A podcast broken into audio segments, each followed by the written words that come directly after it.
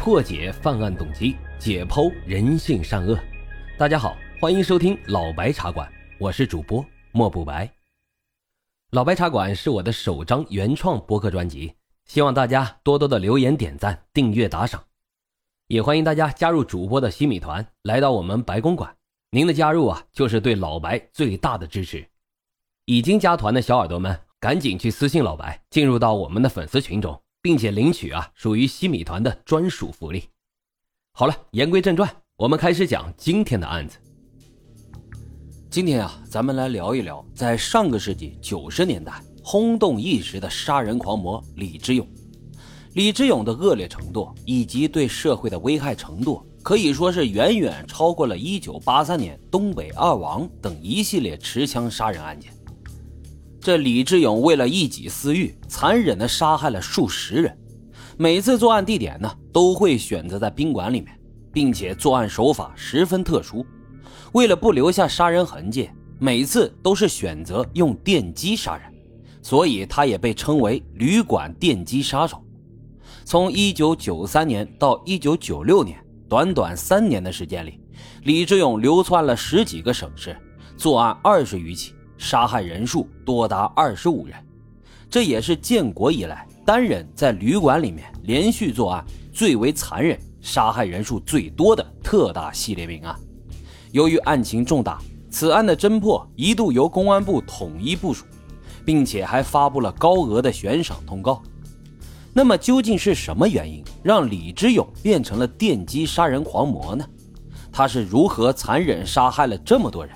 警方又是如何将李志勇绳之以法的？接下来，咱们就来详细的聊一聊云南杀人魔李志勇的故事。李志勇出生在云南的一个小山村里，父母呢都是农民，家里面兄弟姐妹众多，这也导致他家里的生活状况非常不好，经常是吃了上顿没下顿。俗话说，穷人家的孩子早当家，但是这个李志勇却是个另类。他将家里贫苦的原因全部责怪在了父母的头上，并且还十分看不起自己的父母，觉得是他们扯了他的后腿。在这种思想的作祟下，长大后的李志勇对金钱的渴望那是十分的强烈。但是他选择致富的方法，并不是靠着勤劳和脚踏实地，反而是投机取巧、剑走偏锋。为了能轻松的搞到钱。李志勇在初中毕业以后，便开始了偷盗的生活。他用小偷小摸来换取生活费。可是常在河边走，哪有不湿鞋的？有一次，李志勇在盗窃的时候就被警方抓了个正着，因此锒铛入狱。然而，这个牢狱之灾并没有让李志勇意识到自己的错误。刑满释放之后，李志勇仍然是不知悔改，我行我素，并且在这期间。他认识了很多不少社会上的混混，后来干脆就混起了社会。在混社会的过程中，李志勇因为打架心狠手辣，并且心思缜密，得到了当地黑老大的赏识，成为了这个黑老大旁边的得力干将。后来呢，这个黑老大带着他来到了大城市，手把手的教他做一些灰色产业。在这个过程当中，李志勇这个犯罪小白掌握了不少非法的知识。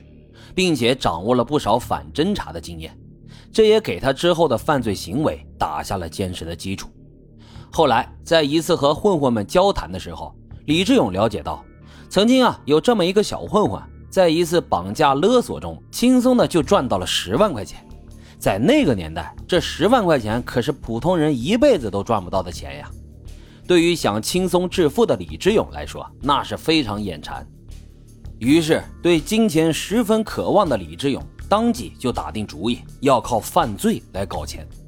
在李志勇在黑社会摸清了很多犯罪知识了以后，他便用一些巧妙的手段逃脱了黑老大的控制，出来自立门户。在黑社会混了几年，这让李志勇的心思更加缜密。他早已经就不是以前那个愣头青了。为了不被警方抓捕，他第一个想到的就是给自己弄一个假身份。而正当他想着怎么去搞到别人的身份证时，意外就来了。此时呢，李志勇惊觉地发现自己裤子的口袋好像被人翻着，因为他之前啊就是一个老扒手了，这种事情他太熟悉了。他敏感地察觉到身边这个小子正在偷他的东西。李志勇这时灵机一动，心中的小算盘又打了起来，一把就抓住了小偷的手，低声地告诉他：“我也是道上的人，不过，我可以放你一马，不报警，但是你必须给我偷三张和我长得差不多的身份证。”